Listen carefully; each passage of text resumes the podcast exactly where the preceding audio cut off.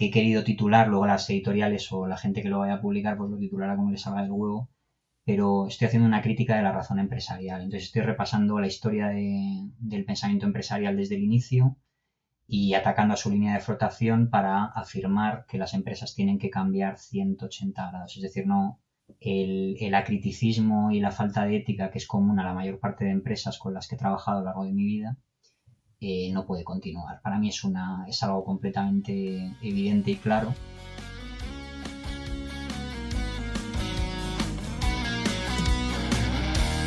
En algún lugar de un gran país. Muy buenas a todo el mundo, soy Adrián Susudio y esto es Charlando con Libros. Tenemos de nuevo aquí a David Criado, Palina y vamos a hablar, vamos a preguntarle muchas cosas como sus libros favoritos. Él es un loco de, los libros, como decía Recuenco. Vosotros no lo veis, pero yo veo su gran biblioteca y, estoy muy celoso. Tengo mucha envidia, aunque no tendría que tenerla, ¿no? Como decía Russell en, en el anterior podcast. Pero también hablaremos de un proyecto muy grande que tiene, el actual y el futuro. Y bueno, ya lo veréis, es que vamos a hablar de muchas cosas muy interesantes. ¿Qué tal, David? Bienvenido de nuevo. Un placer estar aquí, muchas gracias por invitarme otra vez. Después de sortear todos los problemas técnicos, pero aquí estamos. Lo que primero te quería preguntar, eh, para los que no te conozcan, es que nos hables un poco de tus etapas en la vida, porque creo que nos va a ayudar mucho a conocerte. Bueno, yo creo que eh, voy a intentar asociar las eh, etapas en mi vida también al, mundo de la lectura, ¿no? Que yo creo que, es lo propio de este podcast y quiero también ceñirme mucho a eso, ¿no? Yo eh, se me ocurre así a bote pronto que podría vivir mi, mi, vida en tres grandes etapas, ¿no? Una etapa de la infancia bastante feliz, conociendo toda España, con muchos chavales de mi época, ¿no? En los 80, en, en comienzos de los 90, ¿no? Eh, en la que viví, bueno, pues una, una relación tremendamente emocional, digamos, muy bonita con, con, mi abuela, que es la persona a la que, a la que más he querido, ¿no? Y mi abuela eh, es una persona que curiosamente apenas eh, leía un libro en su vida, leía muy poco, me acuerdo perfectamente de mi abuela leyendo libros en alto, ¿no? Como, como, se, como nos enseñaban a leer en, en España hace muchos años. Eh, y, yo estaba enfrente de ella y me acuerdo, me acuerdo verla. La primera etapa de mi infancia yo diría que, fue una etapa en la que prácticamente leí casi nada, yo diría muy poco. Hasta que no tuve unos nueve o diez años no leía más que lo que me recomendaban en el colegio, porque en el colegio es verdad que yo no, no encontraba mucho, mucho incentivo a esto de la lectura. Sí que me gustaba escribir y empecé a escribir muy temprano pero digamos que empecé a, leer en, la segunda etapa de mi vida, digamos, en, la primera adolescencia, pues alrededor de los 10, 11 años fue cuando empecé a, leer bastantes libros, me acuerdo de, mogollón de anécdotas, ¿no? Me acuerdo, he sido un niño tremendamente raro, eh, ahora soy un adulto raro, pero entonces era un niño raro, todo prometía, ¿no? Y me acuerdo de escenas me acuerdo, por ejemplo, de, estar en el, en el, autobús yendo a una eh, granja escuela y estar yo leyendo uno de los diálogos de Platón, ¿no? Y que se me acercara un tío y me dijera, oye, pero ¿qué cojones estás haciendo aquí? Que tenemos a, las chicas aquí en, la parte de atrás del autobús, que es donde yo me sentaba con, los malotillos. Yo nunca fui uno, ¿eh? pero, pero siempre estaba al lado de ellos eh, era muy amigo, ¿no? Y, me decía, ¿qué, cojones haces aquí con, con 10, 11 años, 12, los que tuviera leyendo esto, cuando todos estamos aquí hablando, intentando ligar, etcétera, ¿no? Y, yo creo que esa ha sido como una tónica en, mi vida. Siempre me ha interesado todo lo demás, pero la lectura sobre todo, ¿no? la adquisición de, conocimiento. Hablábamos el, otro día de Russell, eh, y Russell fue una de las personas que, más me, incentivó, ¿no? a, a leer, ¿no? Y me acuerdo en esa época también de, pues, pues que tenía colgado en mi cuarto un texto precioso de, de Albert Camus, Los almendros, eh, que es una auténtica oda a la condición humana, una preciosidad. Y lo tenía, me acuerdo, en aquella época se imprimía con impresoras de aguja y tenía eh, pegados varios folios A4, Adrián, eh, pegados y componiendo una especie de póster Y bueno, así fue mi, mi infancia, ¿no? Y la parte de mi adolescencia hasta que empecé ya eh, esa parte de adolescencia, segunda etapa de la adolescencia, en la que ya empecé a leer, me influenció mucho en aquella época, me acuerdo, eh, empecé muy fuerte a leer y empezaba a leer sobre todo no ficción, que es lo que casi siempre he leído. Y eh, leía Nietzsche, leía George Steiner. George, George, Steiner ha sido para mí como una, una referencia ¿no? en cuanto a, a intelectual. Me acuerdo de un libro también, La barbarie de la ignorancia, que, que me marcó muchísimo, ¿no? El, el, cómo tenemos que combatir la ignorancia para adquirir criterio, ¿no? Y luego habría, eh, después de esa etapa, me acuerdo perfectamente, uh -huh.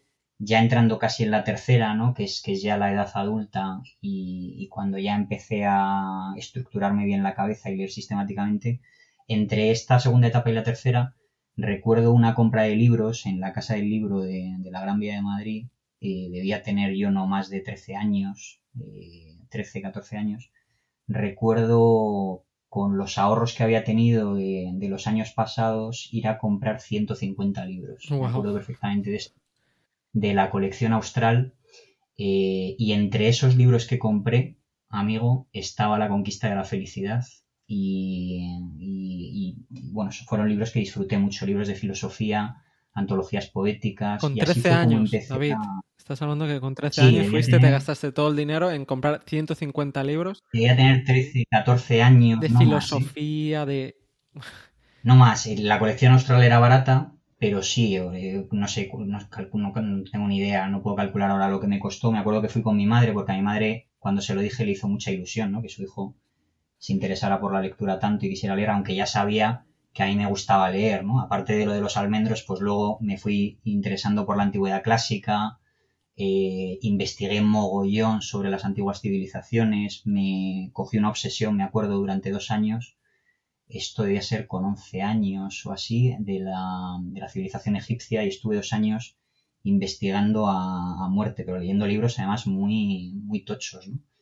Y bueno, mi madre me acompañó compré esos, esos 150 libros, en la casa de libros estaban flipando, eh, y me acuerdo que nos los llevamos, le, dijimos, oye, pero, pero, me dijeron, ¿te los llevamos a casa o qué hacemos y tal? Y yo, que era muy mío, les dije, no, no, no, dámelas, dámelos, pónmelos en unas bolsas, en unas cajas, que cogemos un taxi y me los llevo ahora mismo a casa. Y así empecé a conformar mi primera, mi primera biblioteca. Y de aquella época, de la adolescencia, pues ya empecé a leer pues a las primeras escuelas que me, que me influenciaron mucho, ¿no? Sobre todo el trascendentalismo norteamericano, estoy pensando en Emerson, en Thoreau, eh, libros de, de, los clásicos griegos y romanos, eh, pienso sobre todo en Séneca y en, en, Marco Aurelio, pero se me vienen a la mente también las historias que en aquella época leí contadas por Carlos García Gual, por el maestro Gual, eh, de Diógenes de Sinope, que, es, que fue con el tiempo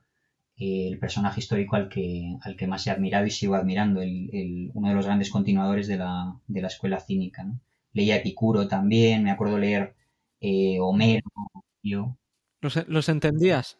O sea, es que estoy alucinando que con, con esa edad que, lo, que, leyeras directamente a los clásicos no, y no, no te aburrieras para, para mí y era, los entendieras. ¿no? Bueno, tenía que ver también con la propia historia de, de mi vida, o sea, coincidió una cosa que, que yo creo que me ayudó a eso, ¿no? A ser muy hogareño y a gustarme mucho leer. Eh, leía sobre todo en, en, mi cuarto y coincidió en aquella época, pues que yo estaba en, en, etapa adolescente rebelde, nunca he dejado de ser rebelde, pero en aquella época estaba en esa etapa y que el colegio donde tenía mis amigos estaba muy lejos. Es decir, mis padres me matricularon en un colegio estaba muy muy lejos, tardábamos mucho en llegar, entonces eh, muchas veces con el tema de los permisos paternos de salir y entrar de casa, eh, me acuerdo que coincidió que, que, yo pasaba tiempo en casa y que eso, pues, pues puedes hacer dos cosas, ¿no? Eh, ver la televisión y volverte idiota o intentar formarte un poco y, y ampliar perspectiva. Los libros para mí eran un viaje, lo siguen siendo, y me acuerdo de esa época, pues también leer a Camino, uno de los autores que más me sigue impresionando y al que más admiro. Borges entero, he leído eh, Borges entero desde la adolescencia. Borges empecé a leerlo cuando tenía 15, 16 años. Eh, he acabado de leer la última obra, compré su poesía completa, la acabé el año pasado y, siempre me ha impresionado mucho, pero, pero pienso también en Eric Fromm, en, Sartre, en, gente que proviene también de, del raciovitalismo. No estoy hablando, por ejemplo, de Ortega y Gasset, de Laín Entralgo, autores como, eh, qué sé yo, García Vaca, ¿no? De filósofos españoles que la gente no conoce, que, que siempre me resultaron interesantes y que empecé a leer. Tenía una biblioteca digamos, eh, llegué a tener cuando estaba todavía en casa de mis padres, me independicé pronto, con unos 19 años, 19, 20 años, pronto para lo que es España. Eh, no pronto para, para, toda la historia nuestra, que la gente se independizaba antes, más pronto, ¿no? Pero llegué a tener una biblioteca estando en casa de mis padres, yo diría de unos 350, 400 libros, o sea, no una biblioteca nada grande, pero sí que los libros estaban muy seleccionados, es decir, no me gastaba la pasta en cualquier cosa, ¿no? qué, madurez, o sea, estoy alucinando, qué madurez cuando tenías 13, 14 años y además qué visión también selectiva, o sea, ahora mismo estoy con la boca abierta, ¿eh? o sea, increíble. No, pero no es tanto eso, Adrián, como el hecho de que una vez que uno va leyendo un libro, en cada libro encuentra una recomendación, sobre todo en no ficción, ¿eh? que es lo que digo que, que más Interés compuesto, ¿no? Que se, ha aplicado aquí, ¿no? Eso es. Eso es. O sea, tú lees a un autor y dentro de ese autor encuentras una referencia y dices, hostia, esto podría estar bien. Investigas. En aquella época no me podía gastar mucho dinero, ¿no? Todavía no estaba trabajando, pero tenía una paga, entonces parte de la paga la gastaba en salir, otra, otra parte de la paga eh, la gastaba en libros, me administraba más o menos bien. Eh, y bueno, fui una. Era, era muy friki, porque era una especie de, dandy eh, cultureta entonces cuando salíamos, me acuerdo, porque también salía y tenía vida de adolescente y salía a discotecas y todo este rollo, eh, me acuerdo que era como ver a una persona del siglo XIX eh, saliendo por, por, Madrid por la noche y manteniendo conversaciones pues sobre Kafka, ¿no? que, es, que es un autor que me, me gustaba mucho, o sobre el Popol Vuh, ¿no? El, pensamiento mítico también me llamaba y leí la Sansón de Roland, me acuerdo de la epopeya de Gilgamesh que me flipó, o sea, el, primero de los grandes escritos de la humanidad. Y yo mantenía conversaciones sobre todo esto en los botellones, porque hacíamos botellón, eh, una, cosa muy típica en la, historia de España y aquí en, Madrid lo hacíamos también. Y claro, el nivel de rayada que uno adquiere eh, cuando está tomándose un copazo que se sirve en el botellón y empieza a hablar de filosofía, pues la gente, bueno, era, era muy gracioso, digamos, porque, porque hablábamos de temas de, lo divino y lo humano y, lo hacíamos pues, pues de, de, todo tipo de historias. Y yo siempre intentaba aportar como referencias, ¿no? Y un poco siempre he seguido por ahí, ¿no? Siempre he seguido por ahí. Eso fue, ahí acaba como la segunda etapa y luego ya empezaría la tercera a partir de cuando me fui de casa de mis padres, yo diría, a 19, 20 años, eh, que empecé a ampliar eh, biblioteca y fui ya comprando libros muchísimo más específicos, entrando en detalle, y ahí yo a esta etapa yo la llamaría como de lectura más sistemática, ¿no? Conforme una ¿Ahí es donde empezaste a, estudiar para ser bibliotecario?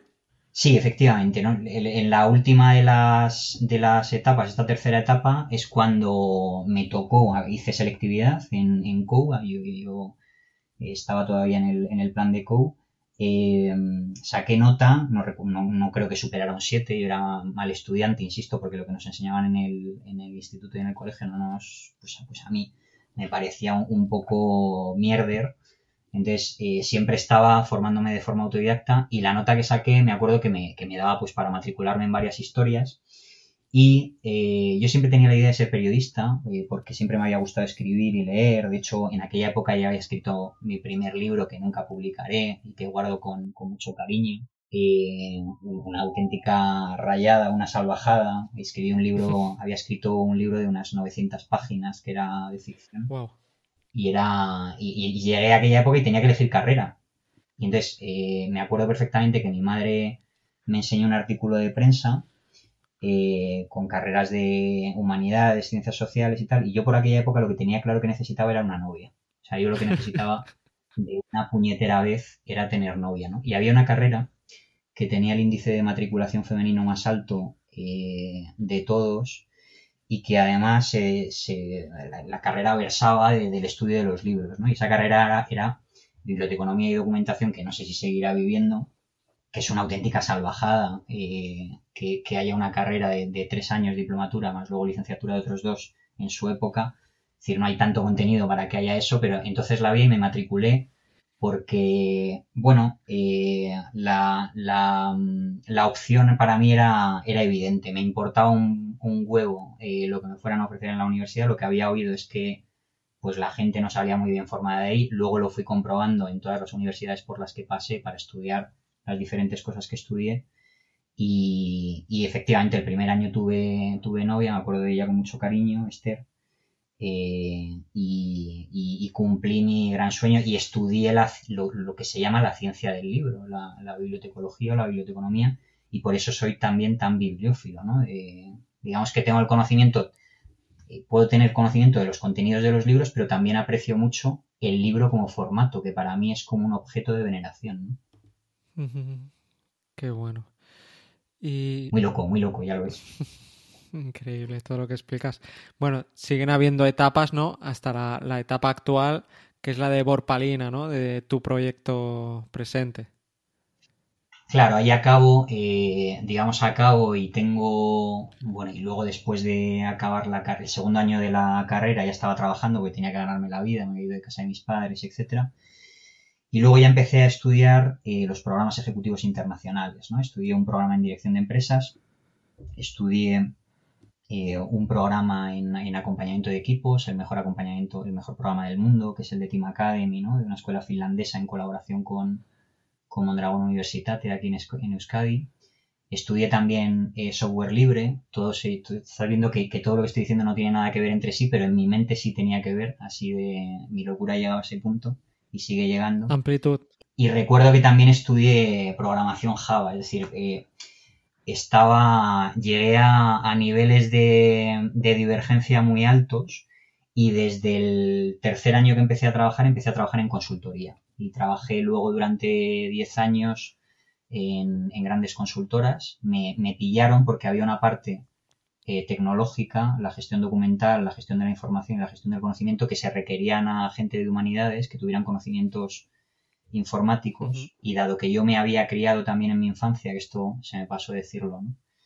eh, en la academia de mi padre, ¿no? que daba inglés y daba informática en aquella época, fue un pionero de los que tenía eh, academias en España, eh, la tenía en un barrio humilde y tal, y yo me apuntaba y me acuerdo, me acuerdo programar en estas, en estas hojas de cuadrícula, ¿no? de, de Basic, etcétera.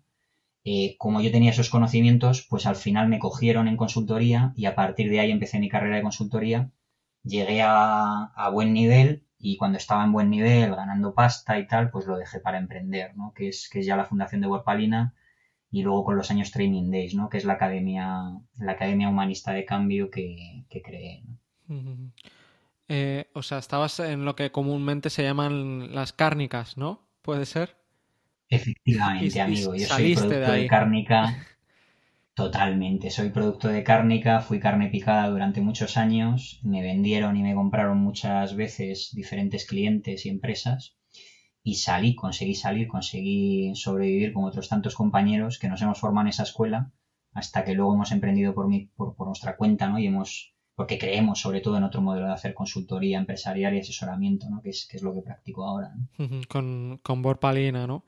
Ahora tú sigues sí. dando soporte a clientes, pero de una forma totalmente distinta. Sí, sí, sí. Piensa que eh, mi enfoque, pues por todas estas locuras que, que te he contado y otras cosas que, que, no tenemos mucho tiempo, ¿no? Pero que estaría horas y horas hablándote de ellas, pues mi enfoque tiende a ser integral y humanista, eh, porque soy una persona como muy inquieta, tiendo a ilustrarme mucho, a, a documentarme mucho. Y entonces cuando, cuando entré a la consultoría industrial que yo llamo, eh, la consultoría de las cárnicas, me di cuenta que los servicios eran una bazofia y que básicamente había un mercado en el que las consultoras pegaban su mordisco, que es el, el mercado de los servicios, que externalizan los directivos para no sentirse responsables de lo que hacen y decir que lo ha hecho pues, pues cualquiera de las que estuve yo, ¿no? Indra, Everis o cualquiera de estas eh, cosillas ¿no? que se crearon en su día, que son ingentes empresas que se dedican a prestar servicios con esa idea. ¿no? Entonces, era todo muy poco humano y cuando creé Borpalina, pues lo creé eh, intentando no olvidarme de la gente que dejaba atrás. Me acuerdo perfectamente de una imagen a los tres años de crear Borpalina, El primer año me fue muy bien porque, bueno, estuve con la gente de Team Academy, viajamos el primer módulo, me acuerdo, a Finlandia. Y en el mismo primer módulo de, de Finlandia, Adrián, esto parece increíble, pero fue así. Eh, me acuerdo tomar café con un dueño de una empresa, con Santi, le guardo mucho cariño. Eh, y estuve tomando con, café con él durante 15 minutos y tras una conversación de 15 minutos me dijo literalmente, te doy las llaves de mi empresa para que hagas lo que quieras con ella y, lideres eh, un proyecto de cambio cultural, que fue mi primer proyecto de cambio cultural, en, aquel momento, digamos, integral. ¿no? Eh, a partir de ahí, el primer año fue muy bien, tuve un fee mensual con, con Santi, con otros clientes, y luego el segundo año no fue tan bien, es decir, fue, mi segundo año fue el primer año de todo emprendedor, y luego el tercer año ya pues, pues para arriba, ¿no? Y, llevar una vida como la que llevo hoy, que es una vida pues de, estudio y de servicio. Entonces, ¿cómo presto servicio? Pues al final es un servicio, eh, insisto, desde una perspectiva muy humana, no despreciando el pensamiento empresarial, aunque casi todo él me parece también bastante mierder y muy acrítico, pero sí eh, introduciendo en ese pensamiento empresarial elementos de cultura y de reflexión que provienen del mundo de la filosofía, la sociología, la historia, la antropología. Y claro, a la gente le gusta mucho y durante todos estos años pues siempre llegan clientes, digamos, unos que se recomiendan a otros, eh, haciendo proyectos de cambio cultural en empresas que duran dos años, acompañamientos individuales con, con grandes directivos y directivas. Y en esas, en esas estoy, amigo. Así es como, así es como he llegado hasta aquí. Qué bueno. Me, gusta mucho que el enfoque que, tienes con tus clientes, ¿no? Y persona a persona. ¿Y, qué valores son para ti los más importantes? Tanto para esto, ¿no? Como para tu, el trabajo por Palina, como personales. Pues mira, aquí quiero honrar a la persona de la que hablábamos el otro día, que es gran maestro en mi vida, Bertrand Russell, eh, creo que una vida feliz es una vida consecuente. Y creo que mm, cuando una persona alcanza cierto nivel de honestidad eh, y de coherencia, la coherencia no es un valor binario, no es un sí o no, sino es un, es un valor porcentual. Se tiene más o menos coherencia, nunca se tiene del todo. Pero cuando se tienen niveles aceptables de coherencia y una persona es consecuente con lo que dice eh, a mí eso me parece una felicidad plena. Así que uno de mis valores es ese. Otro es el espíritu de servicio. Si yo siempre he dicho que soy un mercenario, yo no, sirvo a las ideas en las que creo, sirvo a las personas que me necesitan. Cuando la gente me pregunta, David, ¿qué cojones haces en el mundo empresarial? Eh, yo siempre les digo lo mismo, ¿no? el médico no va a donde no hay enfermos, sino donde más se le necesita, ¿no? Y, no hay mayor guerra en nuestro tiempo que el, que el mundo empresarial, ¿no? Creo que el mundo empresarial, siempre lo he dicho, ¿no? Es, la enfermedad y es la medicina de nuestro tiempo. Y creo que el hecho de que entren personas diferentes, con visiones diferentes, ¿no? Yo te, puedo aportar, fíjate, todas las movidas que aprendí en, en la consultoría tradicional, más eh, todo lo que ofrezco desde el mundo de la consultoría artesana o más humana, ¿no? que, tiene más que ver con, el foco en el, conocimiento, la reflexión, en hacer las cosas centradas en, las personas, pero, pero no de postureo, ¿no? y no para decirlo, sino, sino de verdad.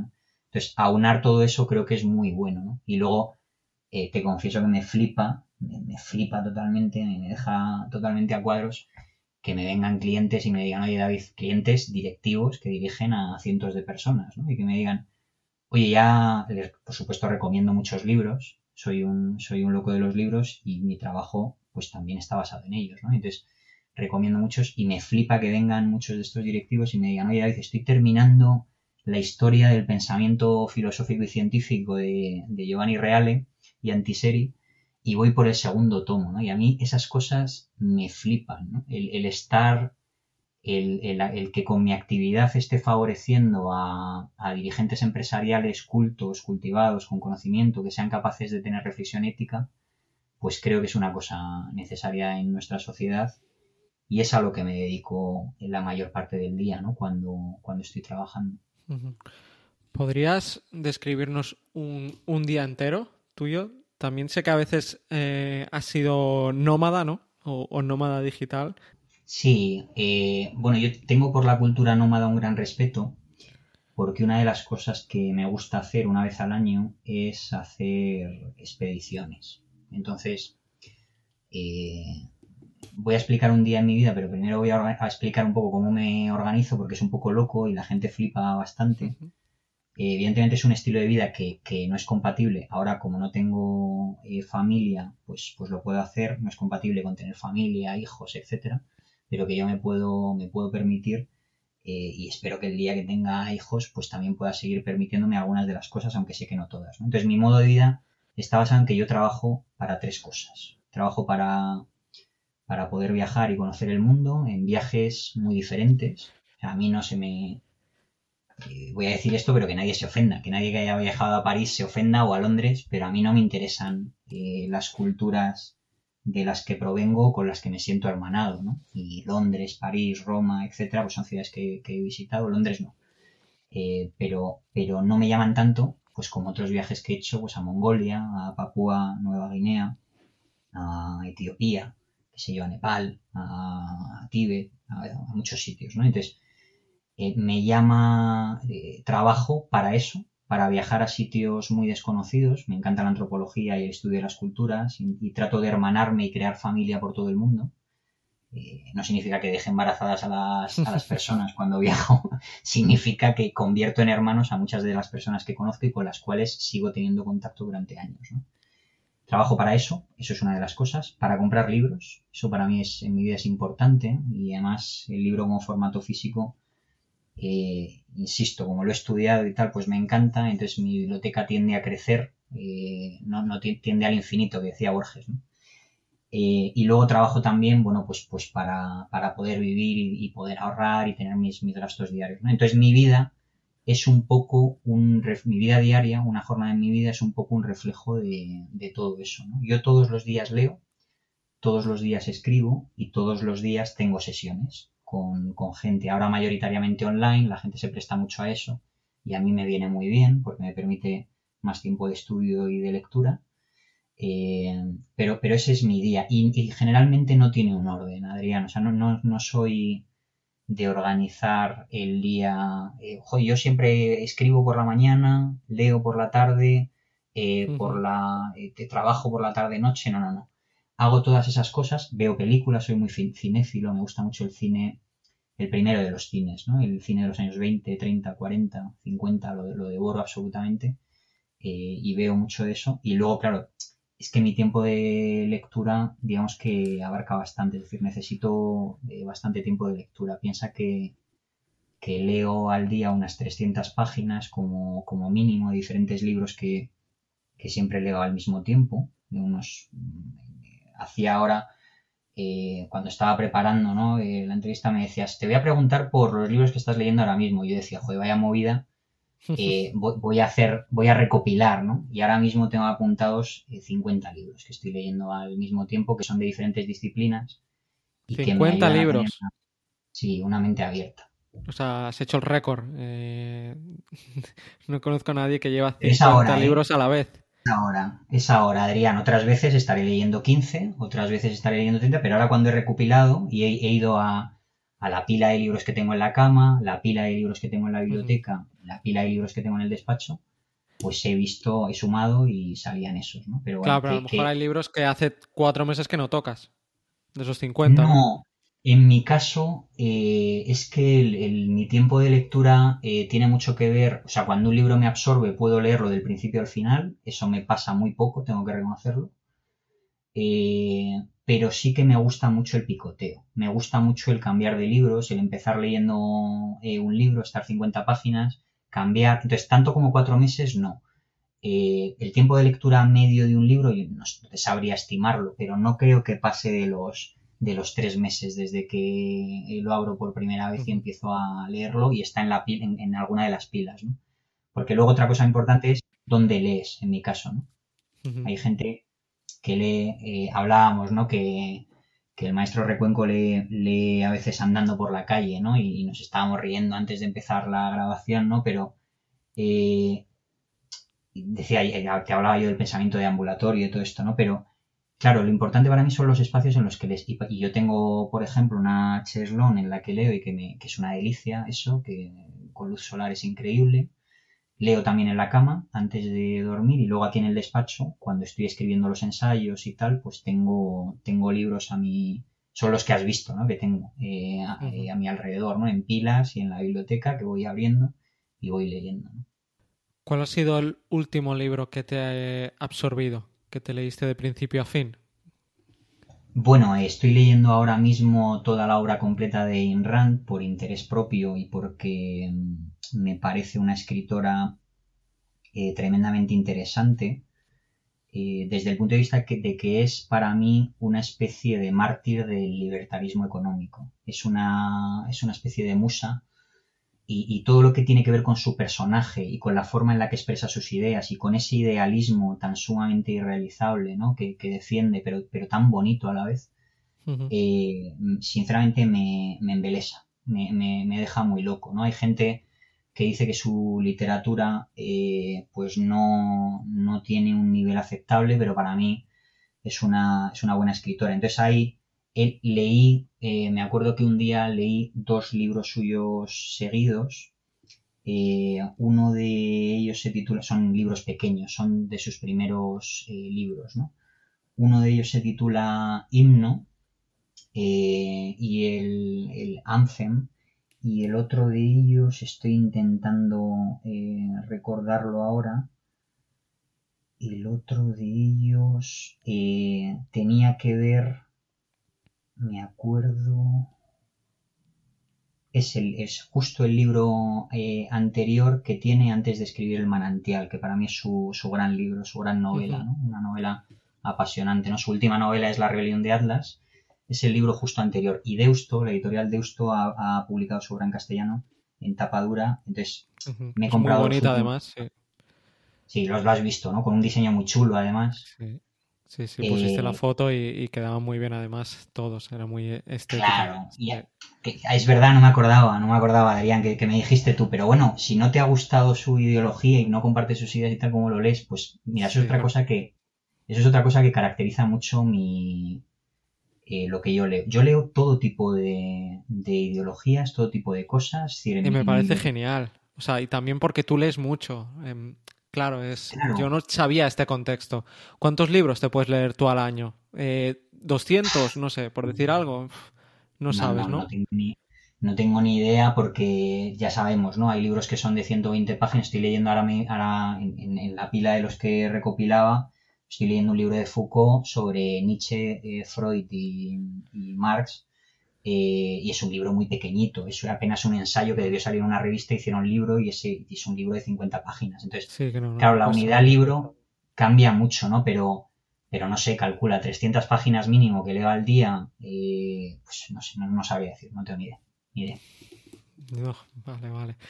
Es que, claro, al leer tanto, yo también lo, lo decía primero por la vía del costo de oportunidad. La, la- la Claro, gente, no, 300 páginas, la mayoría de gente no la lee ni en un año, ¿no? Tristemente, pero, pero esa sí es la realidad. Eh, entonces, claro, por costo de oportunidad, si empiezas a leer un libro y ya sus ideas no te gustan, pues déjalo y, y- y ponte a leer otro libro.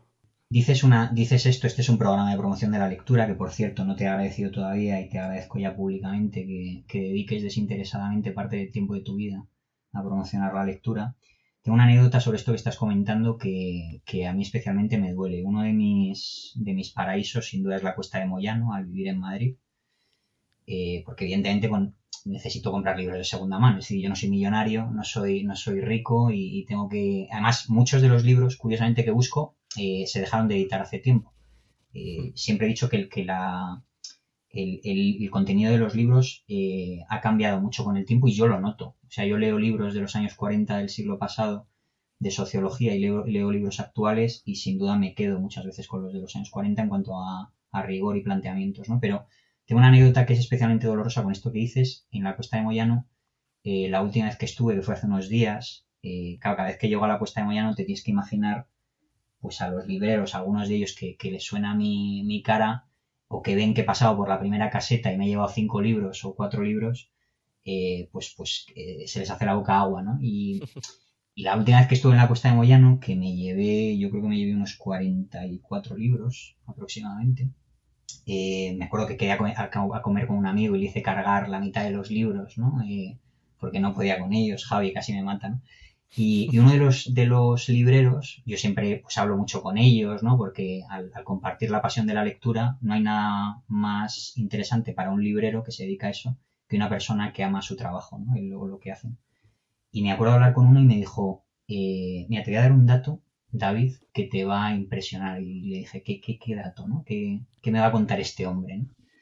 Me dijo, en los últimos ocho años, este, es doloroso lo que voy a contar, ¿eh? Eh, dice, te tengo que agradecer que hayas venido, lo primero, porque nadie compra como tú compras. Además he visto cómo seleccionas los libros, eh, se ve que, sabe, que, sabes lo que te llevas, etc. Dice, pero hay un dato que, resulta impresionante. Dice, mira, los últimos ocho años hice un ejercicio con mi jefe en la caseta, que era a las personas que veíamos que tenían menos de 35 años, eh, les preguntábamos eh, bueno, pues, pues si, si, habían nacido en España, pues para, para eh, evaluar un poco la cultura de la gente que tiene menos de 35 años, etcétera. ¿no? Y, y entonces preguntamos a las personas que se llevaban libros, solo a las que lo, lo compraban y las fuimos anotando. Y me dijo, en ocho años han comprado en esta caseta 2.000 mujeres de menos de 35 años dice, ¿cuántos, ¿cuántos hombres dirás que han comprado en la caseta menores de 35 años?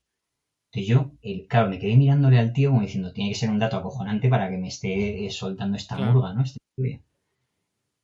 Y macho, me dijo que en ocho años habían comprado en esa caseta solo 24 varones de menos de 35 años. Y me resultó flipante, porque la caseta era la hostia, o sea, el nivel eh, de, contenidos de los libros de esa caseta era, si está oyendo esto, le mando un abrazo, es espectacular, siempre vuelvo a, esa caseta, ¿no? Entonces, es verdad que, que, el tema de la lectura, y siempre lo he dicho, tiene que ser un hábito, lo tienes que ver en casa cuando eres pequeño, yo siempre veía a mi madre leer, siempre, siempre, eso se lo debo a mi madre, lo tengo, lo tengo clarísimo. y, tienes que ir incubándolo poco a poco y cuidando y seleccionando muy bien lo que lees para que lo que lees no te parezca un coñazo. Habrá gente que tú y yo hablábamos antes de la entrevista hoy, eh, Adrián, y, tú lees cosas a lo mejor diferentes, hmm. eh, pero, pero es muy importante que cada uno conquiste eh, aquello que le gusta y, que sepa incubarlo. ¿no? Yo creo que es, que es básico. que empiezas por el placer, hedonismo total. Esa es la primera norma para leer. Y, lo mismo que si un libro empiezas a leerlo y, no te gusta, no te está dando placer, pues déjalo y, empieza yo, otro. Yo entiendo a los que a los que defendéis esto, pero yo, yo nunca he sido capaz de hacerlo, pero, pero reconozco que es por puro pietismo, es decir, por, por una por mi locura con el formato libro, ¿no? Pero, pero lo que tiene más sentido es lo que acabas de decir, sin duda. Sí, a lo mejor con otras cosas sí que la haces, ¿no? Con proyectos o con películas o con otras cosas, sí que no caes en el sesgo de coste hundido. Con pelis sí, con pelis, eh, ahora que las vemos en casa muchas, ¿no? Y tenemos esa suerte que tenemos plataformas y tal, eh, yo es verdad que con pelis lo hago. Con libros me cuesta, macho. Con libro, hay veces que leo un libro y, digo, hostia, eh, no me está gustando, pero, pero voy a acabarlo, ¿no? Sí, efectivamente. Me, me, me, pasa con pelis y no me pasa con libros, sí. Al revés de la mayoría del mundo, yo creo. y, y bueno, te quiero preguntar tus libros favoritos. es una pregunta que, da para siete podcasts en tu caso, por lo que estoy oyendo. Pero bueno, vamos a arriesgarnos, ¿no? Hemos venido a jugar. Bueno, esto, esto, puede ser una absoluta locura. Yo, como sabía que a preguntar algo parecido a esto, si quieres selecciono tres o cuatro de cada ámbito, porque esto puede ser la muerte, ¿no? Fíjate, voy a empezar por, por lo que menos he leído en mi vida, que es ficción aunque sigo leyendo, bueno, casi todo en Rant es ficción, aunque tiene ensayo, por ejemplo, ¿no? Pero en ficción yo, eh, a mí me, me, marcó mucho Siddhartha de Germán Hesse. Eh, me parece un libro tremendamente bello, muy corto y que recomendaría a todo el mundo sobre lo, lo más importante de la vida o cómo mirar la vida, ¿no? Eh, compro toda la literatura distópica, desde Ray Bradbury, Fahrenheit, hasta George Orwell, pasando por, por Axley. Eh, la compro toda, me parece súper interesante. Eh, hablaría del viejo y el mar. eh, de Hemingway me parece un libro que es una metáfora preciosa de, de lo que es la vida humana y en lo que consiste la cultura del esfuerzo y la respetabilidad. Me parece una auténtica belleza en tiempos posmodernos leer, leer ese libro. ¿no? Todo Borges, soy un, como, como bibliotecario de formación inicial, eh, te puedes pensar que, que, el ciego me gusta mucho. ¿no? Eh, fue un adorador auténtico de las bibliotecas, las honra en cada uno de sus ensayos y a mí me parece una, una auténtica delicia. ¿no? Diría, eh, hay un libro muy poco conocido por la gente, eh, se conoce más la peli, Lores de Arabia, pero hay un libro eh, que no es ficción, que fue real, esto es lo increíble de ese libro. O sea, es, probablemente pueda ser la mejor novela de ficción que existe, pero eso ocurrió. Y son los siete pilares de, de la sabiduría, de Thomas, del maestro Thomas Edward Lawrence, luego conocido como Lores de Arabia, contando su vida. está reducido en un libro más pequeño que se llama Rebelión en el Desierto, y que recomiendo encarecidamente a, a la gente. Y luego ahí eh, pasaría, digamos, a seleccionar esos pocos, podría tirarme mogollón de tiempo, ¿no? Pero en filosofía tengo mucho cariño, muchísimo, muchísimo cariño a las meditaciones del Quijote de, del maestro Ortega. Eh, luego proseguí leyendo a cada uno de sus discípulos, incluido Julián Marías, el padre del, del fallecido recientemente Javier Marías. Y en Meditaciones del Quijote, me acuerdo que en su día, ya se me ha olvidado, me sabía la meditación eh, catorceava, que se llama Parábola, eh, y que me ha ayudado mucho a. No, no voy a decir de qué va para que la gente la lea, la meditación 14 de las Meditaciones del Quijote, me ha ayudado mucho a entender eh, cómo, cómo muchas veces nuestra percepción puede llevarnos a errores. ¿no? Diría eh, libros que la gente probablemente no se espera porque tienen mucho tiempo, pero para mí son esenciales y son muy breves. Voy a intentar recomendar libros que la gente pueda leer cuando no tiene tiempo. Eh, ¿Qué es la ilustración y la paz perpetua del maestro eh, Immanuel Kant, el, el, verdadero inventor de Europa? Me parecen libros geniales para toda persona que se considere cosmopolita y que quiera superar las, las barreras ideológicas tradicionales que nos enfrentan. ¿no? son dos libros preciosos. ¿no? Hay un tocho importante que pertenece a la escuela Vedanta Advaita, que es una de las escuelas en las que me he formado de forma autodidacta, se llama Yo soy eso, del maestro Nisargadatta, en el que se enseña a controlar el ego de la forma más magistral que yo haya visto nunca escrita y uh, que compendia muy bien la sabiduría de Oriente. Recomendaría absolutamente todos los libros del Tao, es decir, todos los autores, Lao Tse, Wen Shu, eh, Hua Xuan, Xuanxi, todos, absolutamente todos, me parece una, la filosofía del taoísmo me parece una auténtica delicia. Por supuesto, por supuestísimo, los 107 ensayos de Montaigne, es decir, mi, mi gran sueño, eh, y aquí ya digamos que mi historia adquiere rangos de, lo, de locura auténtica, es eh, acabar en la torre de Montaigne, en la que escribía estos ensayos apartado del mundo cuando ya había trabajado, había sido representante político, había hecho tantas cosas. ¿no? Sí. Los, 207 ensayos de Montaigne, para que la gente lo sepa y le entre un poco el intríngulis de ir a comprarlo, eh, se pueden adquirir de forma muy barata y hay múltiples ediciones eh, y hablan de la vida. Eh, hablan de la vida que toda persona debe conocer y son de una sabiduría extraordinaria. Me marcaron profunda, me marcaron profundamente dos libros que voy a decir como últimos en filosofía. Diría El Camino del Zen, del maestro Alan Watts. Me parece un libro fascinante, escrito en plena época del happy flowerismo hippie, pero es un libro fantástico, fantástico, con, con, cuentos de, con cuentos zen que nos ayudan a comprender la importancia de las cosas esenciales en, las relaciones con los demás, en nuestra relación con el entorno, una, una verdadera felicidad, una verdadera, un verdadero prodigio. ¿no? Y luego, un libro que siempre regalo, que, que, dividiría en dos, ¿no? que, es, que son las cartas a Lucilio de Séneca y las meditaciones de Marco Aurelio, que son eh, dos grandes libros esenciales. ¿no? Y lo último que ya repasaría, para no dar mucho el coñazo a la gente y no, y no petarle la cabeza. Les has dado faena para 15 años o 20 solo, tranquilo. son, son libros de historia que, que, yo creo que les pueden ayudar a, a quitarse prejuicios. El primer libro se llama La Nación Imperial y está escrito por Josep María Fradera y habla de los tres grandes imperios de la modernidad, que por supuestísimo son el español, el inglés y el francés. y, um, diría además eh, por orden inverso, el español, el francés y el inglés, ¿no? por, ser cronológicamente justos. ¿no? Y es un libro en el que se pone en su sitio, digamos, la historia de la forma en la que no nos han enseñado en el colegio. Cualquier libro del historiador Josep Fontana, cualquier libro de, de Hobsbawm, de ese gran eh, historiador que adoro, y un libro que la gente bueno, pues, pues no suele, no suele leer mucho, suele pasar como muy desapercibido, que pertenece a la literatura de viajes de Paul Theroux, que se llama El Tao del Viajero, y que para todos los que nos encantan los viajes, pues es un auténtico homenaje pues, a los grandes viajeros, ¿no? Pigafetta, Ibn Batuta, eh, James Cook, los grandes, la gran literatura de viajes, ¿no? Y ahí me quedaría, ¿no? Para que la gente no le, no le petara la cabeza. bueno, hace rato ya que la han petado, pero no pasa nada. Ahora vamos un poco a las editoriales favoritas. Y además me comentabas eh, antes, fuera de micros, ¿no? La, lo que tú estás viviendo, que eres un gran conocedor, ¿no? De la dinámica actual también de las de muchas editoriales. Sí, vamos a ver, yo eh, estoy en pleno proyecto ahora de, redacción, estoy, en un gran proyecto de investigación que va a dar lugar a cuatro ensayos y entonces, digamos que he hablado con gente que ha publicado libros y me cuenta historias tremendas del mundo editorial. Yo todavía no quiero enfrentarme a él, quiero enfrentarme a él cuando ya tenga todo acabado. Eh, pero bueno, efectivamente, el mundo eh, editorial tiene mucho de turbio.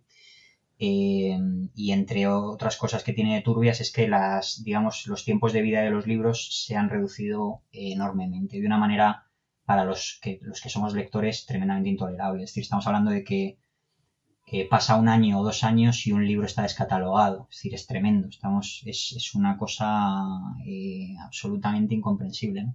Pero bueno, forma parte de, los tiempos actuales, eh, de esta especie de posmodernidad empresarial que recorta costes, ¿no? Para, muchas veces para obtener beneficios en vez de apostar bien y crear modelos de negocio sensatos o apostar por lo que tiene que apostar, pero bueno. Hay muchas editoriales que voy a recomendar que, que no son editoriales, más bien son sellos que pertenecen a grupos editoriales más grandes. ¿no? Esto también lo hablábamos tú y yo fuera de micro. Eh, hoy en día eh, realmente hay cuatro o cinco grupos editoriales grandes que se reparten el bacalao. Entonces yo en historia recomendaría, las que voy a recomendar la gente las conoce, ¿eh? pero, pero las que voy a recomendar tienen una cosa muy buena. Ningún libro que esté publicado por estas editoriales, y pongo la mano en el fuego, es malo. Ningún libro que esté publicado en ninguna de estas editoriales eh, ha sido publicado porque sí, sino que hay un largo proceso de, bueno, de pensamiento.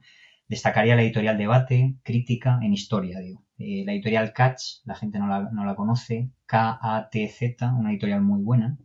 Editorial Siglo XXI, Taurus, Alianza, por supuesto, Paidó, Sacal y una editorial por la que tengo especial cariño, eh, que es la editorial Fondo de Cultura Económico, que, hizo una labor sensacional diría, eh, de divulgación del conocimiento en, Iberoamérica y en España, comunicando las dos partes del Atlántico en esto que se nos da tan mal, que es fomentar la cultura en el mundo hispanohablante eh, con traducciones. ¿no? Y el Fondo de Cultura Económico hizo una labor fantástica. De sociología y filosofía, Gerisa es una, con G, es una, es editorial muy buena, con, con libros tremendamente buenos, muchos de Bertrand Russell, por ejemplo, ¿por qué no soy cristiano? Eh, recuerdo que, está publicado no por Gedisa, por Edasa, que es otra editorial eh, de filosofía, y estas pequeñas editoriales que la gente no conoce también hacen cosas muy buenas.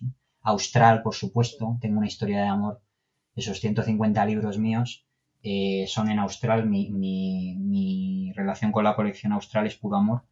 Gredos para los clásicos, la colección Gredos que, la biblioteca Gredos que murió hace tiempo, Abada, Tecnos, Anagrama, eh, todas estas, ¿no? Y quizá diría Castalia y Cátedra son las editoriales universitarias clásicas, ¿no? De, estudio e investigación, pero hay un mundo que la gente no suele conocer en España y que hay tres editoriales que están abriendo profundamente, que es el mundo del estudio de Oriente, ¿no? A mí siempre me ha gustado ampliar mi conocimiento, no solamente desde una perspectiva de Oriente, o sea, de Occidente, perdón, sino intentando conocer eh, la otra forma de mirar el mundo que es Oriente, y que son dos formas bien diferenciadas, por cierto, aunque siempre han estado en comunión, pero bien diferenciadas. Entonces hay tres editoriales que lo están haciendo de puta madre, y a las que felicito y quiero desde aquí dar las gracias.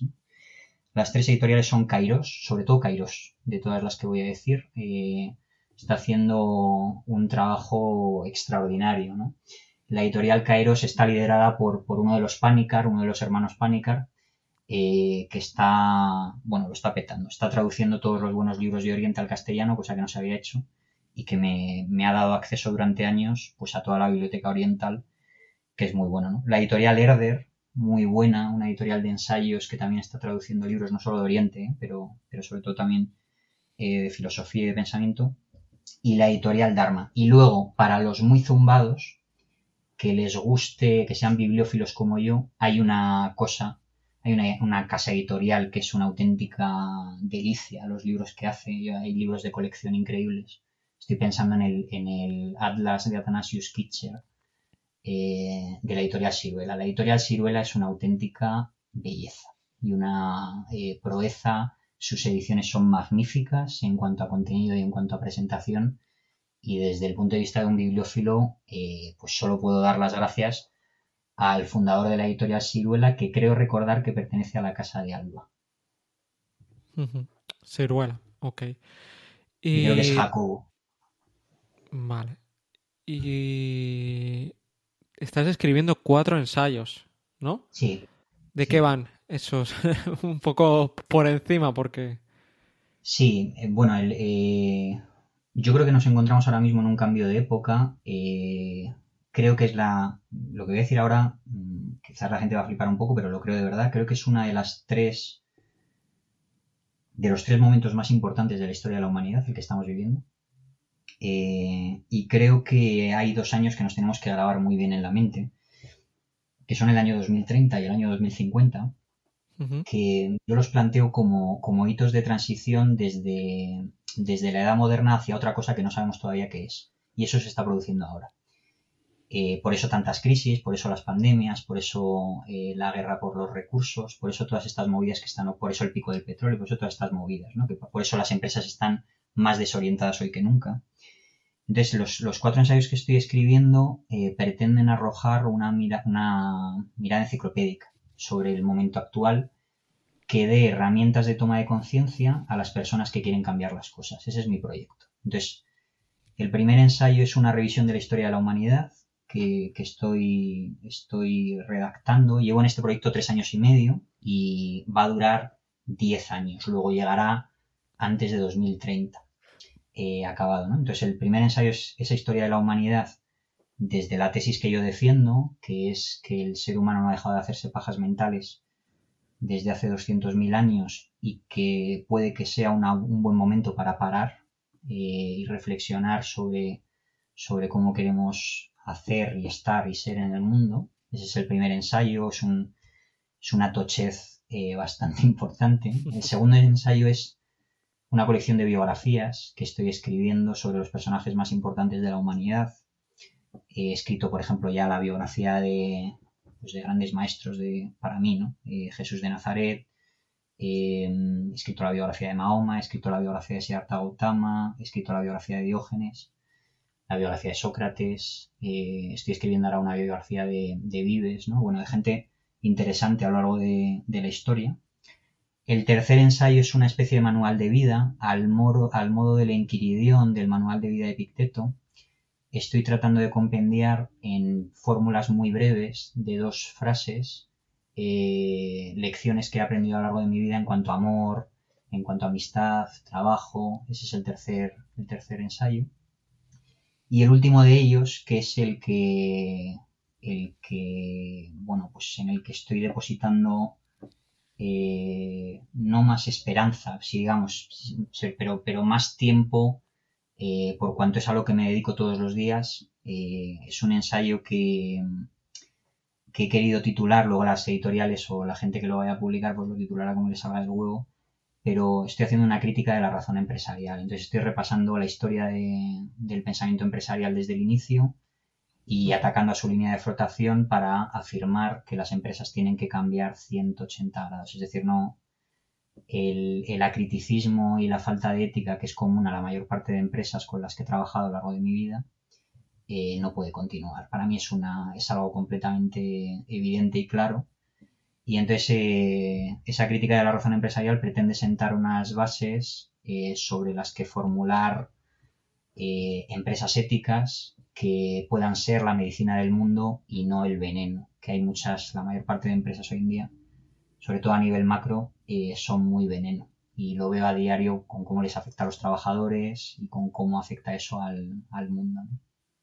Así que es un proyecto muy tocho eh, y estoy, bueno, pues estoy dedicando muchas horas de mi vida, digamos. ¿Das por hecho que lo vas a publicar con alguna editorial? ¿Que no lo vas a autopublicar?